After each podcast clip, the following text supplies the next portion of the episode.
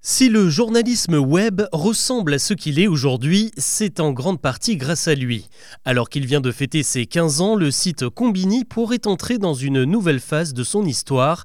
Le 8 septembre dernier, le groupe de médias DC Company, qui possède le Gorafi notamment, a annoncé sa volonté de racheter le site préféré des 15-35 ans pour l'intégrer à un vaste projet axé autour du divertissement, de l'information et de l'évolution technologique. Pourquoi a-t-il posé ses yeux sur Combini?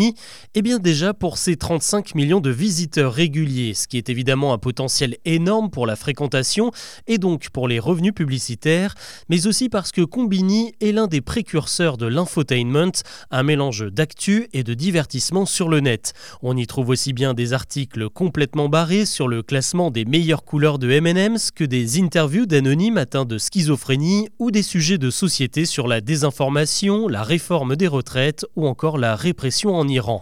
Combini est à l'image de ses lecteurs, décomplexé, ultra connecté, touche à tout et donc très ouvert d'esprit. Et cette vision est née dans la tête de Lucie Bedet et David Creusot au début des années 2000.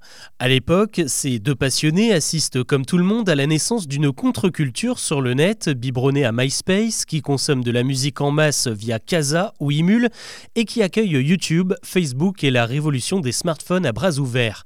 Le duo comprend alors que la consommation du net va devenir nomade, qu'elle sera rapide et riche en vidéos, et il imagine les contours d'une web télé alimentée en reportages et en interviews de quelques minutes, facile à partager, un peu à l'image du modèle américain BuzzFeed. D'ailleurs, les deux Français l'avouent, c'est parce que Facebook ne permettait pas de partager des vidéos à ses débuts que Combini a engagé des journalistes rédacteurs pour créer du contenu. En tout cas, à ce moment-là, tout le monde y croit à mort. 700 000 euros levés la première année, 3 millions quelques mois plus tard, selon le site Madines qui a rencontré les deux fondateurs. Combini devient finalement rentable en 2012 grâce à 2 milliards de vues cumulées en l'espace d'un an.